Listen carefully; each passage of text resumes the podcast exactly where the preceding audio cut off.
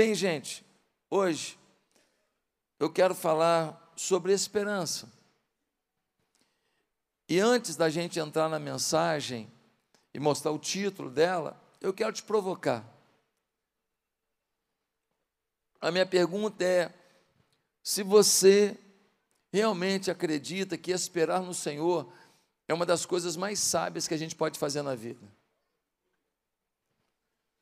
Esperar no Senhor é uma das coisas mais sábias que a gente pode fazer na vida, mas uma boa pergunta é: você sabe o que é esperar no Senhor? Será que esperar no Senhor é a gente ficar prostrado, quietinho, aguardando que venha uma resposta do Senhor?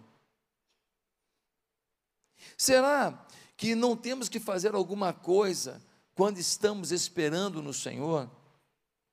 Eu conheço pessoas que estão se escondendo atrás da afirmação: Eu estou esperando no Senhor. A gente vai perguntar para ela: Vem cá, e aí, melhorou o casamento? Estou esperando no Senhor. E aí, como é que está a vida financeira? Dá uma melhorada? Estou esperando no Senhor. E aí, aquela empresa que você ia montar? Estou esperando no Senhor. E a sua vida espiritual, como é que está? Estou esperando no Senhor. Mas você não ia começar um ministério, começar uma célula, trabalhar para Jesus, se envolver, fluir em Deus, deixar Deus te usar? Estou esperando no Senhor. E o mais chato disso tudo é que essa expressão, estou esperando no Senhor, ela é, ela é muito bonita. Você vai falar com a pessoa assim, cara, você não resolveu isso ainda? Ele fala, estou esperando no Senhor. Acabou, meu. Vou falar mais o quê? Eu não tenho coragem de falar com uma pessoa tão espiritual assim, que sabe esperar no Senhor e eu forçando a barra? Sim ou não? É complicado. Mas, na minha opinião, e na opinião da Bíblia, Muita gente faz da expressão estou esperando no Senhor uma muleta. É uma muleta.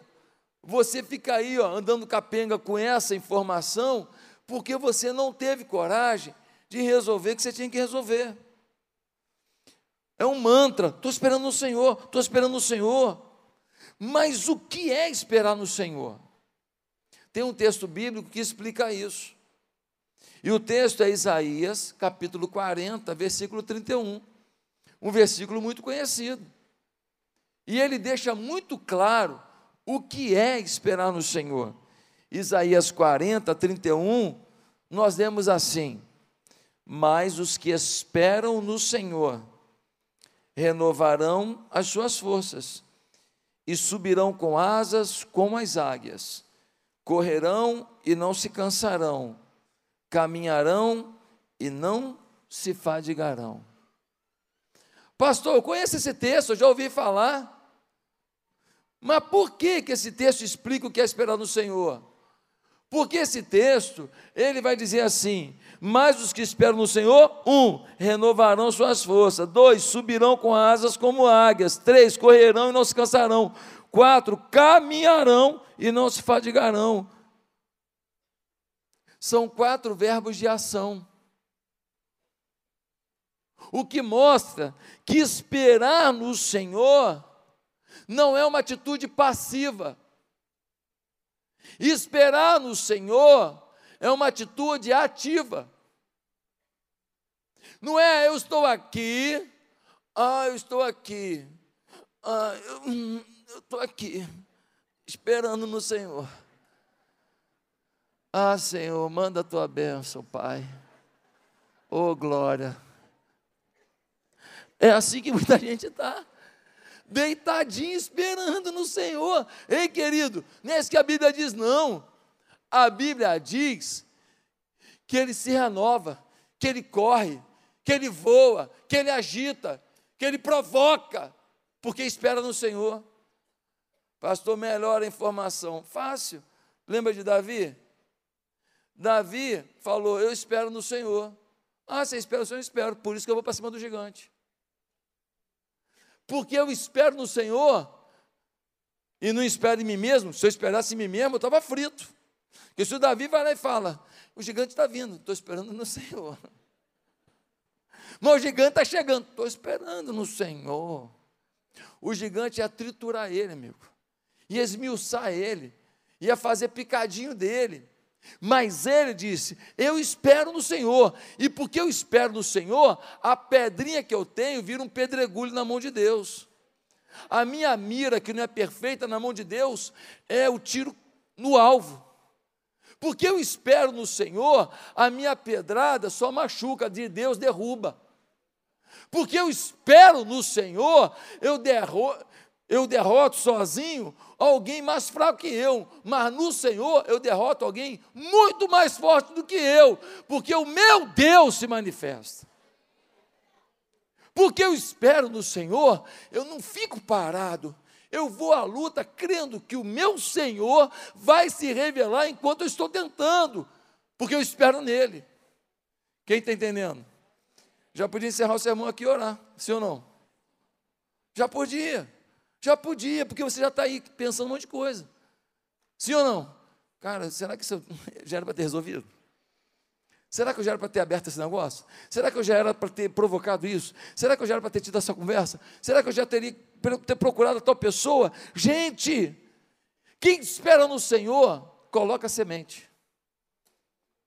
Mas porque espera no Senhor, sabe que sua semente vai ser regada, adubada, e Deus vai de alguma maneira dar um crescimento incrível, e aquela semente vai produzir abundância. Por quê? Porque ele espera no Senhor. Mas quantas pessoas não entendem um detalhe muito legal nesse texto? Quando ele fala que esperar no Senhor não é uma atitude passiva, é uma atitude ativa, ele nos dá uma metáfora, ele nos dá um exemplo muito interessante. Ele diz assim: Mas os que esperam no Senhor renovarão suas forças, subirão com asas como águias. Subirão com asas como águias. Por que, que Deus fala isso? Por que, que ele diz que quem espera nele subirá com asas como águias? O pastor Hernandes Dias Lopes, no seu, no seu livro Voando nas Alturas, ele traça vários comentários que me ajudaram a preparar essa resposta para você. Quais são as lições? Pode mostrar agora na tela, ficou bonito. Olha isso. Olha nisso, dá vontade de voar. Quais são as lições de esperança com as águias? O que, que as águias nos ensinam? O que, que está por detrás dessa afirmação de Deus, de que quem espera no Senhor voa alto como as águias? Primeiro, a águia voa alto. A águia não voa baixinho. Galinha voa baixinho. É fácil dar uma pedrada. É fácil jogar uma rede. É fácil ser atingido por um outro animal. A águia voa alto. Lá em cima não é qualquer um que chega, não. Sabe qual é o problema da gente? Muitas vezes a gente voa abaixo. A gente até rasteja. A gente anda em lugar minado. A gente anda com gente esquisita. Gente que mina a nossa fé gente que fala mal de todo mundo, gente que não ama Jesus, gente que não lê Bíblia, gente que tem opinião sobre todo mundo, gente que critica todo mundo que tem sucesso. Só Ele que sabe as coisas, só Ele que é todo poderoso. E a gente anda com essas pessoas, e ao invés de influenciá-las, nós somos influenciados. E a gente, ao invés de voar alto, voar bem alto, no nível maior, a gente fica o quê? Voando baixo. Voando baixo. Muitos estão na igreja, mas não se libertam do mundo, estão o tempo inteiro voando baixo, se envolvendo com as coisas do mundo, com as coisas pequenas, com as coisas mundanas. Foi o caso de Sansão. Deus chamou Sansão, o homem mais forte do mundo, para ser o quê? O libertador do seu povo junto aos filisteus. Olha que chamado de Deus. Mas o Sansão vivia voando baixo, rastejando não podia ver uma mulher. Toda mulher que ele via, ele se envolvia. Não, mulher bonita, tal. Pronto, já estava o Sansão caindo. Um chamado lindo de Deus, um libertador que ele seria, uma coisa tremenda para ele fazer, mas ele vivia se envolvendo, rastejando baixo, conversando fiado, andando com gente errada. abrindo o coração para quem não devia, sem voar nas alturas, sem voar acima dessas coisas mundanas. Segunda coisa, a segunda lição que a gente aprende com as águias sobre esperança? A águia voa acima da tempestade. Quando a ave, águia, escuta o estrondo de um trovão, quando vê um raio, um relâmpago, sabe o que ela faz? Ela sobe. Ela voa mais alto ainda. E então ela voa tranquilamente acima das tempestades. Sabe qual é o problema da gente? Muitos de nós estamos no meio das tempestades e não voamos para os braços de Deus não voamos para os braços do Senhor, não vamos para cima, não vamos para o alto, não acreditamos mais que o Senhor ouve as nossas orações. Presta atenção que eu vou te falar agora. Sabe por que, que você é incrédulo na oração que você faz hoje? Porque um dia você orou, teve fé e a tua oração não foi respondida do jeito que você queria. E quando a tua oração não foi respondida do jeito que você queria, no tempo que você queria, você criou uma decepção espiritual e você acha que Deus não ouve a sua oração. Então, quando você ora hoje, você ora do tipo, vou orar, né? Mas comigo não rola. Eu acho que comigo não dá. Eu acho que comigo não acontece. Então você ora com uma fé diluída, uma fé diminuída, uma fé que não tem força. Por quê? Porque a decepção do passado te inibe no teu presente e não te dá um melhor futuro. Queridos, ele voa, a águia voa acima da tempestade, nos braços do Deus vivo. Quando você pega a Bíblia e você vai falar com Deus, você tem que ter expectativa de que o Deus Todo-Poderoso vai te ajudar em meio às tempestades em meio às lutas, que você vai conseguir continuar voando, mesmo que aqui embaixo, um pouco abaixo da sua vida, está cheio de problema, cheio de tempestade, cheio de ameaça, cheio de ventania. Você não pode ficar no problema dizendo: olha, a tempestade, a tempestade não sobe, vai para Deus nas tempestades da tua vida. Mas em terceiro lugar, o que aprendemos com a águia sobre esperança a águia voa em linha reta. Há animais que voam de forma circular. Urubu. Animais voam às vezes de forma sinuosa, mas a águia, ela voa em linha reta. Quando ela tem um destino, quando ela tem um alvo, ela voa em linha reta. Sabe o que significa voar em linha reta? Significa transparência. Significa que o alvo que ela determinou é para lá que ela vai. Significa que aquilo que ela discursou que vai fazer é o que ela realmente faz. Sabe o que acontece com a gente? Muitos de nós falamos um monte de coisa, mas fazemos outras. Muitos de nós aparentamos muita coisa, mas não vivemos o que a gente aparenta. Muitos de nós não somos transparentes.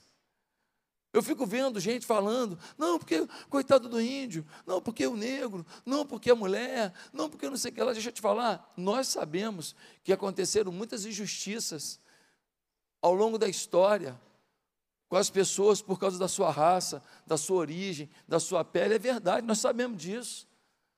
Ninguém está passando pano para isso, não. Judeus também foram mortos, muita coisa ruim aconteceu. Mas deixa eu te falar uma coisa: a igreja, ela é esse lugar onde todo mundo vale pelo seu caráter, onde todo mundo vale pela sua atitude, onde todo mundo é visto e é abençoado e é valorizado pela postura que tem. E essa é a igreja do Senhor. Então nós estamos fora desse contexto aí da história, nós estamos querendo mudar a história e não nos curvar diante da história, porque senão a gente fica paralisado na história e não tem uma atitude de mover todo mundo para respeitar um ao outro e viver uma vida melhor e todo mundo acreditar que pode ter uma vida melhor. Nós precisamos ser transparentes. Agora fica esse pessoal, ah, coitado desse, coitado daquele, ah, não, nossa vida, o que, que sofrimento, não faz nada por ninguém. Não faz nada por ninguém. Um dia desse eu falei para uma pessoa: É mesmo, cara, você se preocupa com o pobre? É mesmo. O que você faz pelo pobre? Não, eu ajudo. Você ajuda em quê? Não, Às vezes no sinal, ah, ô, dá cinco reais no sinal, tu ajudou o pobre. Ah, vai contar história para outro, rapaz. Vai lá nos 250 crianças que a nossa igreja está ajudando lá, você vai ver o que é um povo que cuida das pessoas que precisam. Vai lá ver os homens que nós estamos tirando lá da sarjeta, da Cracolândia. Todo o sustento deles feito pela nossa igreja, não tem um centavo do Estado lá. Não tem um centavo do município, não tem um centavo do Estado nem do governo federal lá. Tem um centavo. É você que está fazendo, é a nossa igreja, tirando homens da perdição, trazendo para a família. Agora fica um monte de gente com hipocrisia. Ah, pastor, eu vi o vídeo do menininho, ele ganhou uma polentinha de milho assim, porque é uma panela, né? Eles botam a água e botam o milho moído faz uma papa, não tem sal, não tem açúcar, não tem nada. É a comida deles. É duro de ver. Aí o cara, ah, pastor, eu também me emocionei, eu também chorei. Ah, você chorou? É, chorou, e aí? É, eu chorei. Dane-se o teu choro. Dane-se o teu choro, o teu choro não muda a vida de ninguém. Quero saber o que você decidiu diante do teu choro. Você gasta 300 reais comendo uma pizza, você é incapaz de dar uma cesta básica para uma família, e você está preocupado com alguém? Você ainda vota em gente que é ladrona, gente que já roubou. Você está preocupado com alguém que rouba? Quem rouba não está preocupado com o pobre. Meu Deus do céu, gente. Nós temos que ser transparentes. Aí, pior que o ateu é o cristão hipócrita.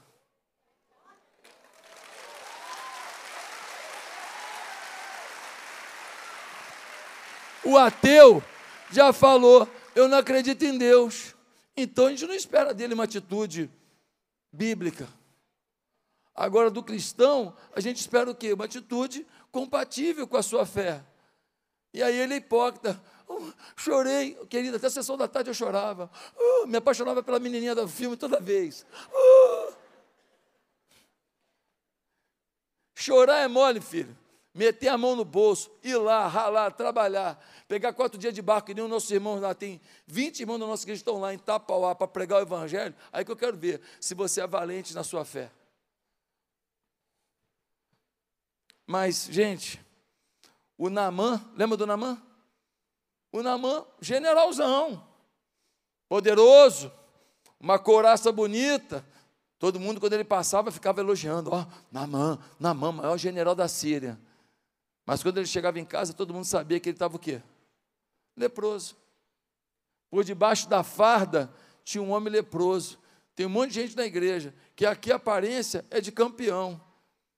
Mas você ainda não parou para pedir ajuda, para curar a tua lepra, a tua lepra espiritual, a tua fragilidade espiritual, a tua falta de sede por Deus.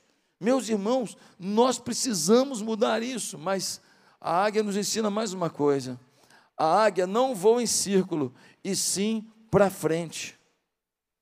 Ela voa reto porque tem alvo definido, sabe de onde veio e sabe para onde vai. Não vive sem rumo e sem destino, não está perdida. Ela não voa de qualquer maneira, ela voa para frente. Sabe qual é o problema de muita gente?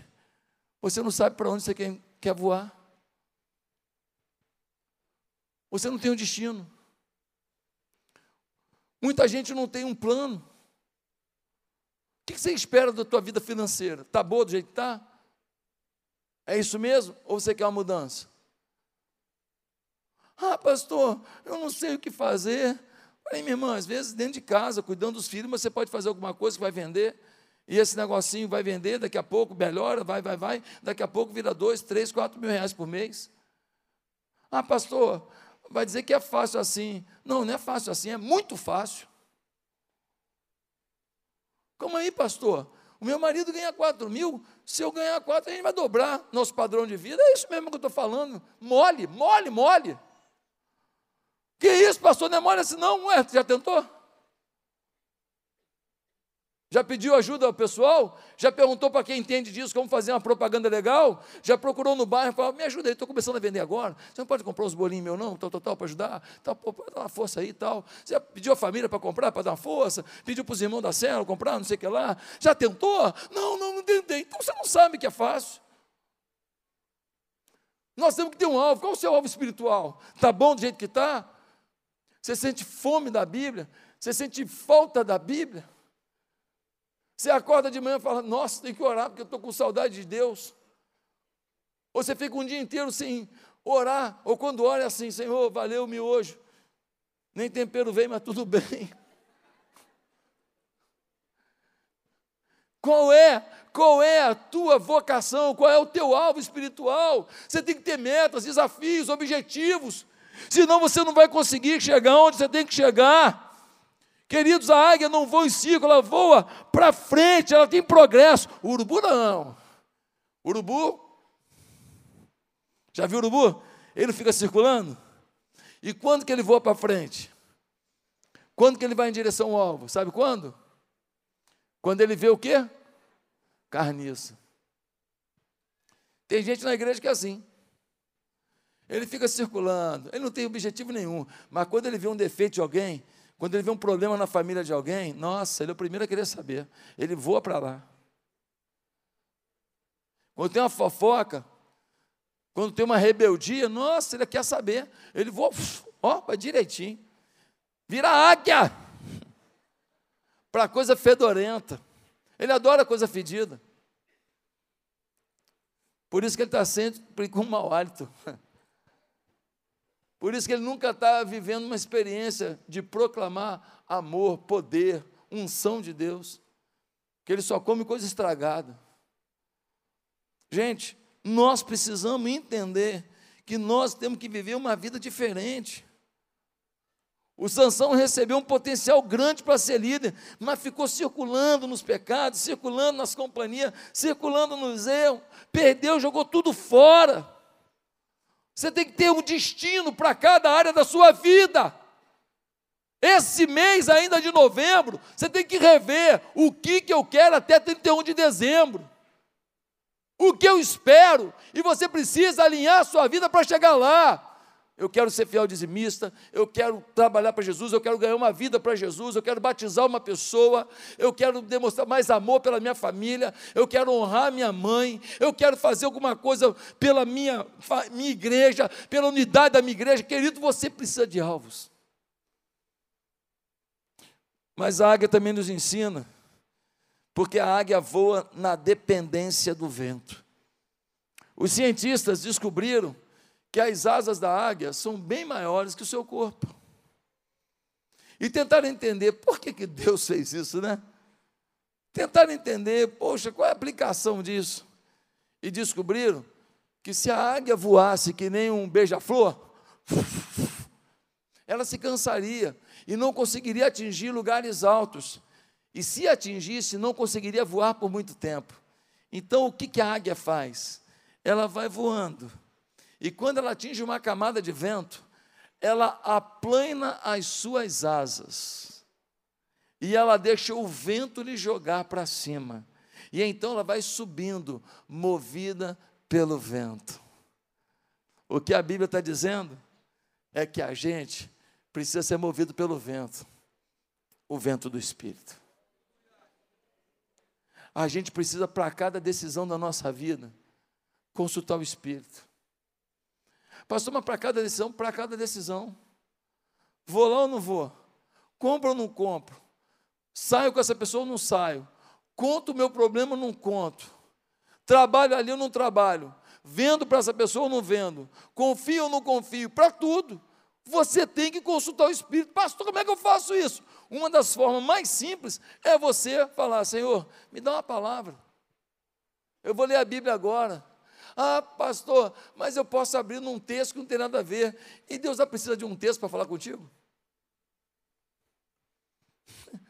Você lê um negócio que você não entende nada, de repente o Espírito Santo te revela uma coisa que ninguém nunca viu. A palavra é dele. Ele transforma essa palavra em recado dele da hora, do jeito que ele quiser, na hora que ele quiser. Você vai para a palavra, começa a ler e de repente salta aos olhos a tua resposta, porque eu sei que o Espírito Santo ainda fala. Mas nós estamos decidindo tudo do nosso jeito, da nossa maneira. Mas se quiséssemos alçar voos altos e longos, não poderíamos voar na nossa própria força, mas precisamos atingir as alturas da comunhão com Deus, precisamos da força do Espírito, precisamos ouvir a voz do Espírito. O que, que o Espírito está esperando da sua vida hoje? Como que o Espírito quer que você resolva o problema que você está enfrentando hoje? Você está ouvindo o conselho de todo mundo. A única coisa que você não ouviu ainda foi a voz do Espírito. Você nem acredita que o Espírito fala, porque contigo não falou. Ou pelo menos você não ouviu. Você acha que o Espírito Santo fala com todo mundo, menos com você. Tem gente que fala de um jeito tão, tão assim, simples, né? Não, estava aqui, Deus falou. Aí eu falei, mas Deus, esse, aí Deus falou, tal, tal. Ele fala de um jeito assim, parece que ele fica dialogando com Deus, né? Em voz audível. Você fica até assustado e fala, ah, mas comigo não acontece isso. Deixa eu te falar. Quando a pessoa fala, eu falei uma coisa, Deus falou aquilo, significa que ela sentiu no coração aquilo. Deus falando de forma audível é uma coisa muito rara. Não é o dia a dia da gente. Pode acontecer? Pode. Já aconteceu inúmeras vezes, mas o normal é você estar tá lendo a Bíblia, você está orando, e Deus coloca no seu coração uma resposta, e você fala, Senhor, é isso mesmo? E de alguma maneira você sente Deus colocando uma resposta na sua mente, no seu coração.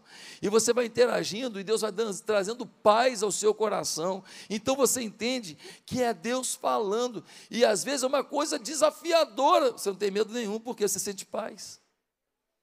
Quando é o vento do Espírito, nós temos que acreditar em João 3,8 que diz: O vento assopra onde quer e ouves a sua voz, mas não sabes de onde vem nem para onde vai. Assim é todo aquele que é nascido do Espírito. Não é por força, gente, é pelo Espírito. Pelo Espírito, tudo é possível. Pelo Espírito, você pode chegar em qualquer lugar, em qualquer patamar. Mas, ah, pastor, eu ouço muito uma intercessora famosa. Pastor, eu ouço muito o apóstolo e a apostila. Sabe qual é o teu problema? Você quer ser soprado pelo vento dos outros. Quando você fala assim, eu estou esperando em Deus, eu acho que Deus olha para você e fala assim, eu estou esperando de você. Porque você nunca age, você está sempre dependendo dos outros, dependendo da inspiração dos outros, da revelação dos outros, do sonho dos outros, da visão dos outros, da profetada dos outros. Deixa eu te falar uma coisa, presta atenção. A lata vazia faz mais barulho. Você pega uma lata cheia e joga no chão aqui, ela faz assim, ó, pof. Você pega uma lata vazia, joga no chão aqui, ela faz. Você pega uma lata cheia, bota aqui e bate com metal nela. Puff! Você pega uma lata vazia, você bate com metal nela, faz. Tararec! Tem muita gente que faz muito barulho, mas está vazio. E você quer que seja o sopro da tua vida, o sopro de gente vazia, mas que faz barulho que aparenta uma espiritualidade incrível, que aparenta uma unção incrível, que aparenta uma visão incrível, mas Deus sabe que é vazio. Você precisa ter o seu vento do Espírito, o Espírito soprando sobre a tua vida, a tua experiência com Deus. Ele quer falar com você. Você não é alguém deixado de lado pelo Espírito. Ele só quer que você queira voar no vento dele. Mas a águia também nos ensina, porque a águia tem visão integral. É, a águia é incrível. A águia, ela tem visão para todas as direções, ângulos e perspectivas. É uma visão quase que 360 graus. Os que esperam no Senhor precisam ter uma visão dilatada. Muita gente tem uma visão muito apequenada. Tem uma mente muito estreita. Ele não tem a mente de Cristo para o que está acontecendo. Ele não percebe as coisas que estão ao seu redor. Por exemplo, tem gente que fala assim: não, porque eu gosto da igreja que tenha regras, uma ortodoxia, que ela tenha palavra, muita palavra. Legal. Mas e o poder? O outro diz: Eu quero poder, eu quero experiência, eu quero fogo, fogo. Tá. E a palavra? Se esse fogo não for baseado na palavra, é fogo estranho. Se esse fogo não vier da fonte principal, não for conduzido pelo Espírito, é mentira, é fake news, é falsidade. Meus amados irmãos, muitos querem ser doutores acerca do poder de Deus, fazem barulho, prometem milagres, mas não conhecem nada da Escritura. Eu fico ouvindo cada bobagem. Tem gente que faz cada interpretação da Bíblia, e gente famosa, e gente que fala às vezes no Instagram, cada aberração, biblicamente falando, não tem a menor base. Por quê? Porque essas pessoas, elas não têm uma visão integral. A verdade é que não está nos extremos a bênção do Senhor. A bênção do Senhor está no equilíbrio. Nós precisamos de teologia com piedade, de ortodoxia com unção, de doutrina com avivamento, de conhecimento com poder. O nosso Cristo nos ensinou a termos poder, mas temos palavra. Um poder firmado na palavra dele. Nós precisamos ter uma visão integral. Mas a águia nos ensina, porque ela tem pleno discernimento. O que você quer dizer com isso, pastor? A visão é um dos maiores prodígios que a gente tem. A nossa visão, ela tem mais conexões do que todas as linhas de comunicação do mundo juntas. E a gente consegue olhar para um lugar aqui, e eu estou vendo lá atrás, de forma limitada. Eu tenho um ponto que é o foco, mas eu consigo perceber alguma coisa de forma maior. Não é assim a nossa visão? Pois é, a águia tem três vezes isso. A mesma concentração de visão com uma visão global, ela tem para o alto, para frente e para baixo. Aí você me pergunta, pastor, o que isso quer dizer? Vamos lá. Ela tem uma visão de foco para o alto.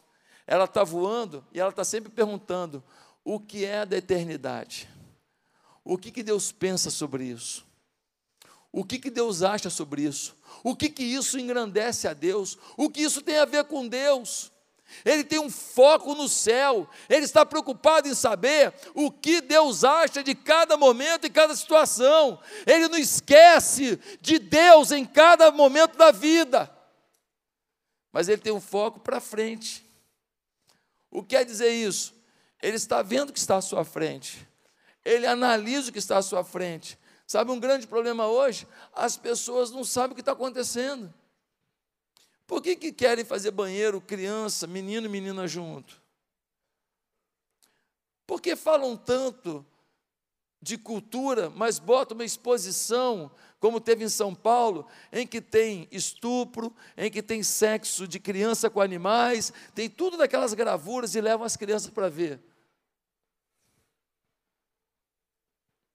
O que está por trás disso? Nós precisamos entender que essa agenda não é à toa, tem um objetivo. Lá vem o pastor, o pastor está falando de política, eu não estou falando de política, eu estou falando de Bíblia. O pregador precisa ter a Bíblia numa mão e o jornal na outra. Senão você prega sobre o que ninguém está interessado. Se eu te perguntar assim, como é que faz a instalação de um telefone na sua casa? Você está interessado em saber? Por que você não está interessado? Porque você não está nem aí. Você só usa celular. Tem assunto que passou. Mas quando eu era pequeno, se falasse, fulano, tem uma chance de ter uma linha telefônica. Nossa! Era o sonho de todo mundo. Tinha gente que vivia disso. Tinha gente que tinha 20 linhas, 30 linhas alugadas, ganhava um dinheirão com aluguel de conta. Quebrou num dia. Quando abriu a telefonia. Nós estamos falando sim dos nossos valores. Estamos falando do que acreditamos. Porque nós estamos vendo que está à nossa frente. Ah, pastor, mas eu não gosto que o senhor fale das coisas. Você vai me desculpar. Mas a gente tem uma história de quanto tempo? Quantas coisas que eu já falei aqui que te abençoaram? Então, se agora eu falo alguma coisa que você não está gostando, pelo menos respeite. Porque pode ser que você ainda não está entendendo. Ah, não, pastor, eu estou pensando até em sair da igreja, porque o senhor fica falando dessas coisas que eu não gosto. Pois é, você é criança. Você não entende que é família. Você não entende o meu ônus. Você não entende a minha responsabilidade. Você não entende o meu sofrimento. Você não entende o que é uma família chegar aqui chorando que uma menina foi abusada dentro da escola. Você não sabe o que é aconselhar uma família assim. Você não sabe que tem aqui um membro da igreja que quase apanhou na universidade aqui da nossa cidade, só porque ela é serva de Jesus e ela não concorda com certas coisas. Quase apanhou literalmente. Você não sabe o que é isso. Você não sabe que é um chefe de família ser mandado embora porque ele discorda de um posicionamento. Um bom profissional, mas ele discorda de um posicionamento. E porque ele não entra naquela propina, não entra naquela safadeza, ele é mandado embora. Você não sabe o que é isso. Mas eu sei, é meu dia a dia. Spurgeon dizia: o pastor precisa pregar com o jornal na mão e a Bíblia na outra. Nós somos família, gente. Se o pai espiritual está falando uma coisa que agora te agride um pouquinho, espera, dá um tempo. Agora nós temos a caminhada junto, aí uma hora fala uma coisa que você não gostou. Que isso? Se toda vez que eu brigasse com a minha mulher porque eu não gostei de uma coisa que ela falou, fosse divorciado, tinha divorciado quantas 10 mil vezes? Meu Deus do céu, se cada vez que uma ovelha aqui me decepciona, eu for abandonar a ovelha, fico com ninguém.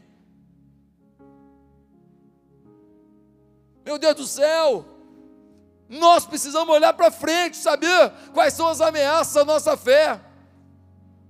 Mas a, a águia também tem visão para baixo. Ela consegue ter um foco para baixo. Sabe o que significa isso? Que nós temos que olhar para baixo, olhar para quem está embaixo, olhar para quem está sofrendo, olhar para quem está amargurado, para quem está quebrado, olhar para quem o marido foi embora, olhar para quem está pensando em se matar, olhar para a menina que foi abusada, o cara prometeu mundos e fundos, depois que abusou, largou essa moça. Olhar para o chefe de família desempregado, cara trabalhador, mas está desempregado. Disseram que a economia a gente vê depois. Mas ele ficou de sem emprego. Porque quando for olhar a economia, o emprego dele foi embora. Será que isso mexe com você? Será que você pode fazer alguma coisa a mais? Sabe, hoje de manhã eu falei, por que, que a gente não faz agora na semana do Natal, 16 e 17, nós vamos fazer o musical de Natal. Que tal na semana do Natal a gente fazer Semana da Misericórdia? E todos nós fazemos um ato de generosidade. Todo mundo a gente chegar numa escola e oferecer uma comida para as crianças, a gente chegar numa família, preparar a cesta de Natal deles, a gente chegar numa casa e dar as latas de tinta para pintar uma parede que está toda mofada, a gente lavar o carro de uma pessoa que está paraplégica, e o carro que leva ela para lá e para cá está sujo. Será que a gente pode tirar um pouquinho da gente para fazer a alegria de alguém? Já imaginou se cada um de nós fizer isso? Quantas pessoas serão impactadas? Está na hora da gente parar de olhar só para o nosso umbigo, olhar para quem está embaixo. O menininho que eu falei lá, que está comendo aquela papa, ele existe. Ele é de verdade. Ele não é videozinho do TikTok ou do Instagram. Ele espera por nós. Porque se não for igreja, ninguém vai fazer por ele. Mas, gente, a águia também não aceita viver cativa. Você já viu águia em gaiola? Águia não aguenta. Águia nasceu para a liberdade. Águia, ela tem esperança, por quê? Porque ela voa alto. Se ela ficar enjaulada, ela morre. Eu nasci para a liberdade, você também. Por isso, no meu país, eu quero liberdade.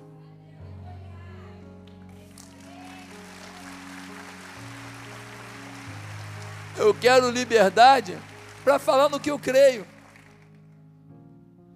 Para falar que eu creio em Jesus. Para falar que Ele mudou a minha vida. Para falar que eu creio numa sexualidade dentro do casamento. Do homem com a sua mulher, tendo seus filhos. Eu quero liberdade para falar o que eu acredito. A fé que moveu meu coração ah, mas o outro não acredita nisso, ele tem outra verdade. Tudo bem, ele tem direito, liberdade. Eu só não quero ser cerceado de falar o que eu acredito, a palavra que tocou a minha vida, que mudou a minha história. Eu quero liberdade. Eu espero do Senhor, porque Ele me fez para ser livre. Agora, tem muita gente que está cativo. E tem duas coisas que não podem mais deixar a gente cativo. Primeiro, você não pode ser cativo do medo do diabo. Tem um monte de gente que tem medo do diabo. Tem um monte de igreja que fala mais do diabo que de Jesus. Tem um monte de gente que acredita, olha, fizeram para você uma macumba, pegaram o teu nome e enterraram lá no cemitério, botaram uma cabeça de, de, de jumento lá, com o teu nome dentro, e você fala, ai meu Deus, e agora? E agora? Se botaram meu nome com a cabeça do jumento, problema do jumento. Que história é essa? Ter medo do diabo? Quem é o diabo perto do teu Deus? Que isso? Que isso?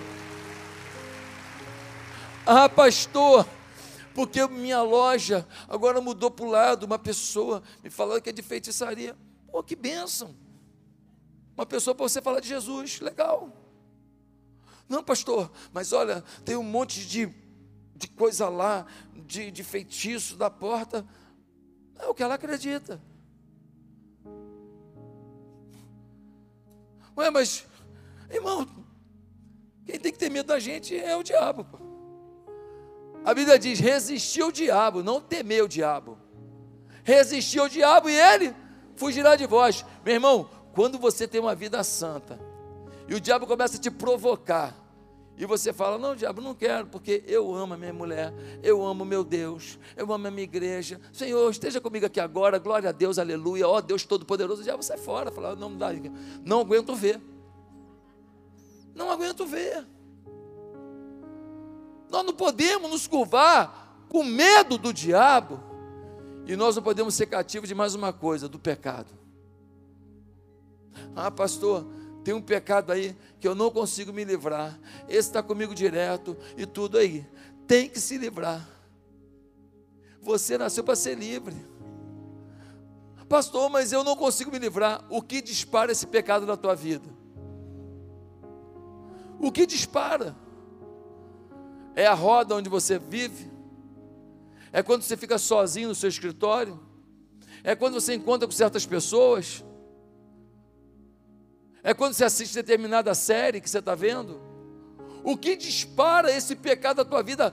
Corta o que dispara, que você não vai cair nesse pecado. Corta o gatilho.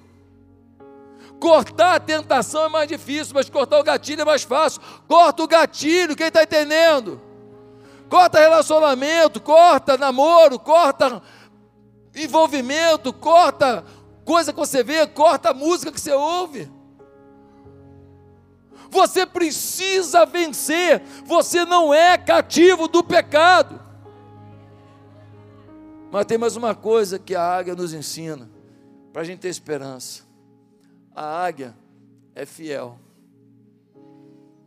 Todos os pássaros, o galo pega as galinhas todas. A galinha passou na frente, um outro galo vê, pega também. A águia não. A águia fiel. O águia macho tem uma águia. O águia João tem uma águia Maria.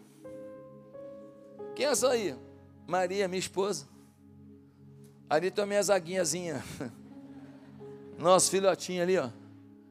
Tudo eu, João, águia e Maria, águia. Sabe o que a águia nos ensina? Que para ter esperança, nós temos que ter fidelidade.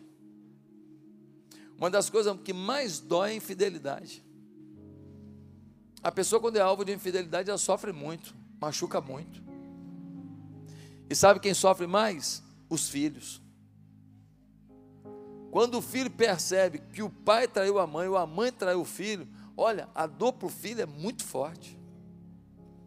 Dá para curar? Dá para curar, óbvio que dá. Deus pode se manifestar? Pode se manifestar. Mas olha, o buraco é fundo. Tem que ter remédio à beça. Vai ter que ter uma sutura muito bem feita, porque dói. Lealdade não só no casamento, lealdade à igreja, lealdade à sua liderança. Eu tenho bônus e eu tenho ônus, como pastor da igreja. O líder de célula tem o ônus e o bônus. O supervisor tem o ônus e o bônus. O líder de ministério tem o ônus e o bônus. Não é porque tem bônus que a gente não deixou de ter o ônus. Então, por causa do ônus, do peso que existe, a gente precisa de ajuda. A gente precisa de lealdade. Senão a família não vai para frente. Queridos, fidelidade. Mas em último lugar, a águia nos ensina sobre esperança porque a águia busca o quebrantamento e a renovação. A, a águia busca o quebrantamento e a renovação. Pastor, o que o senhor quer dizer com isso? A águia, chega uma hora que as suas asas estão ficando velhas, o seu bico já não está pegando as presas com a mesma facilidade, suas garras estão gastas, e ela não consegue mais pegar suas presas com a mesma força. O que, que ela faz? A águia sobe e vai para um penhasco bem alto. E quando ela chega nesse penhasco, ela começa a arrancar com o bico cada pena. É dolorido. Sangra. Ela vai removendo da vida dela tudo que está estragado. Depois, ela bate com o bico na rocha e ela explode o bico na rocha. Dói. E ela quebra o bico. Depois ela bate com as garras na rocha. Sangra. Ela estoura as garras. É dolorido. Mas ela se quebranta. Ela, ela se humilha. Ela anda para trás. Porque ela quer um renovo. Depois de um tempo, as asas novas começam a surgir. Um bico novo e afiado começa a surgir. As garras gastas saíram e garras novas e pontiagudas começam a surgir. Então, ela sai do seu ninho e ela voa novamente. E ela dá voos rasantes novamente. E ela atinge os seus objetivos com precisão e sucesso. Hoje, Deus quer que você se quebrante, que você arranque as penas da incredulidade, da falta de objetivos, de pecados, o bico que você falou tanta bobagem, você criticou tantas pessoas, que você quebre o seu bico, que você arranque as suas garras ruins, que não pega as bênçãos de Deus, que não pega as pessoas para Deus, que não pega os, os carentes, os famintos para Deus. Deus quer afiar tudo na tua vida para você dar os maiores voos da sua história. Ei, hoje Deus está te convidando para um voo mais alto. Porque os que esperam no Senhor não voam de qualquer maneira, voam com asas, como águias. O teu melhor voo começa hoje. Quem toma posse disso em nome de Jesus? Amém?